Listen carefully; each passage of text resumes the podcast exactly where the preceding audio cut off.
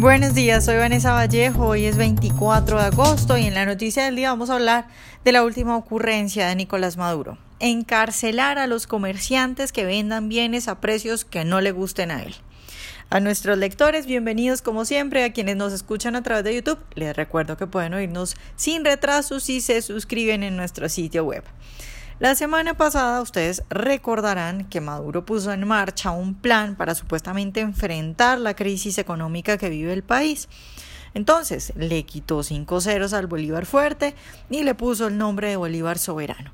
Además decretó un aumento del 3.400% del salario mínimo asegurando que la inflación no iba a aumentar porque él se haría cargo durante tres meses de pagar el diferencial de los empleados de empresas pequeñas y medianas que tengan el carnet de la patria, es decir, que él como gobierno les iba a pagar el aumento del salario durante tres meses. ¿De dónde va a sacar ese dinero? Bueno, pues evidentemente imprimiendo billetes con emisión monetaria, con la máquina mágica. Bueno, pues esta semana, como era de esperarse, los precios de las cosas aumentaron. Y Maduro pues ha tenido otra idea, sacar una tabla en la que decreta los precios de 25 productos en los que se incluyen pues por ejemplo el arroz, el café, el azúcar, pollo, carne, aceite y otros.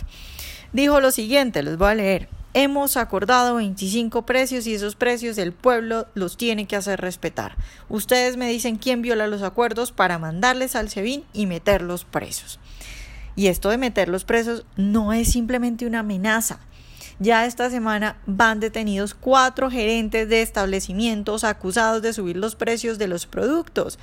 Es decir, el crimen de estos señores es subir los precios de lo que vendían porque si no, pues no iban a poder pagar los costos ni siquiera. Ahora, en redes sociales se ven los videos de cómo se llevan a uno de estos comerciantes esposado y como si fuera un delincuente, cuando los empresarios que aún se arriesgan y que aún siguen en Venezuela son más o menos unos héroes. La tiranía ha divulgado además el teléfono, oigan esto, de la Superintendencia Nacional para la Defensa de los Derechos Socioeconómicos. La idea es que pues la gente llame a ese teléfono y denuncie aquellos supermercados o tiendas en las que los precios sean mayores a los ordenados por Maduro.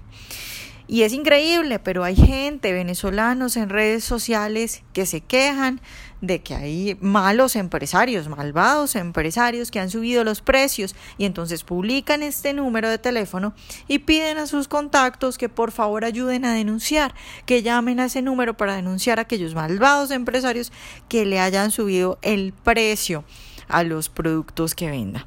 Cuando uno cree que las cosas no pueden estar peor en Venezuela, pues a Maduro se le ocurren nuevas ideas. La escasez va a ser cada vez mayor en el país vecino. Esta semana muchos comerciantes no abrieron sus negocios porque simplemente no sabían cuánto tenían que subirle a las cosas que vendían para por lo menos cubrir los costos. Otros tenían miedo y, y es que ahora aquellos que sí decidieron abrir sus negocios pues ya están yendo presos.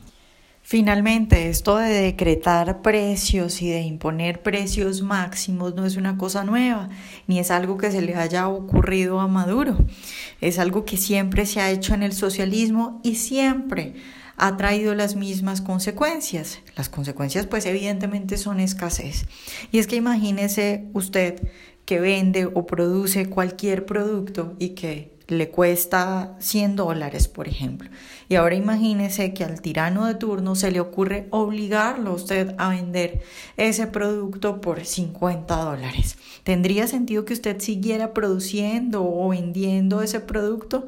Pues no, no puede estar vendiendo algo que simplemente le causa pérdidas. Lo único que le queda después tal vez intentar salir de los productos que tiene lo más rápido posible y cerrar su negocio. Entonces, por supuesto, lo que viene de aquí en adelante es mayor escasez. En Venezuela la escasez de alimentos es del 80%. La gente ya se está muriendo de hambre. E increíblemente a Maduro se le ocurren ideas para que las cosas empeoren. Vienen días aún más negros para Venezuela.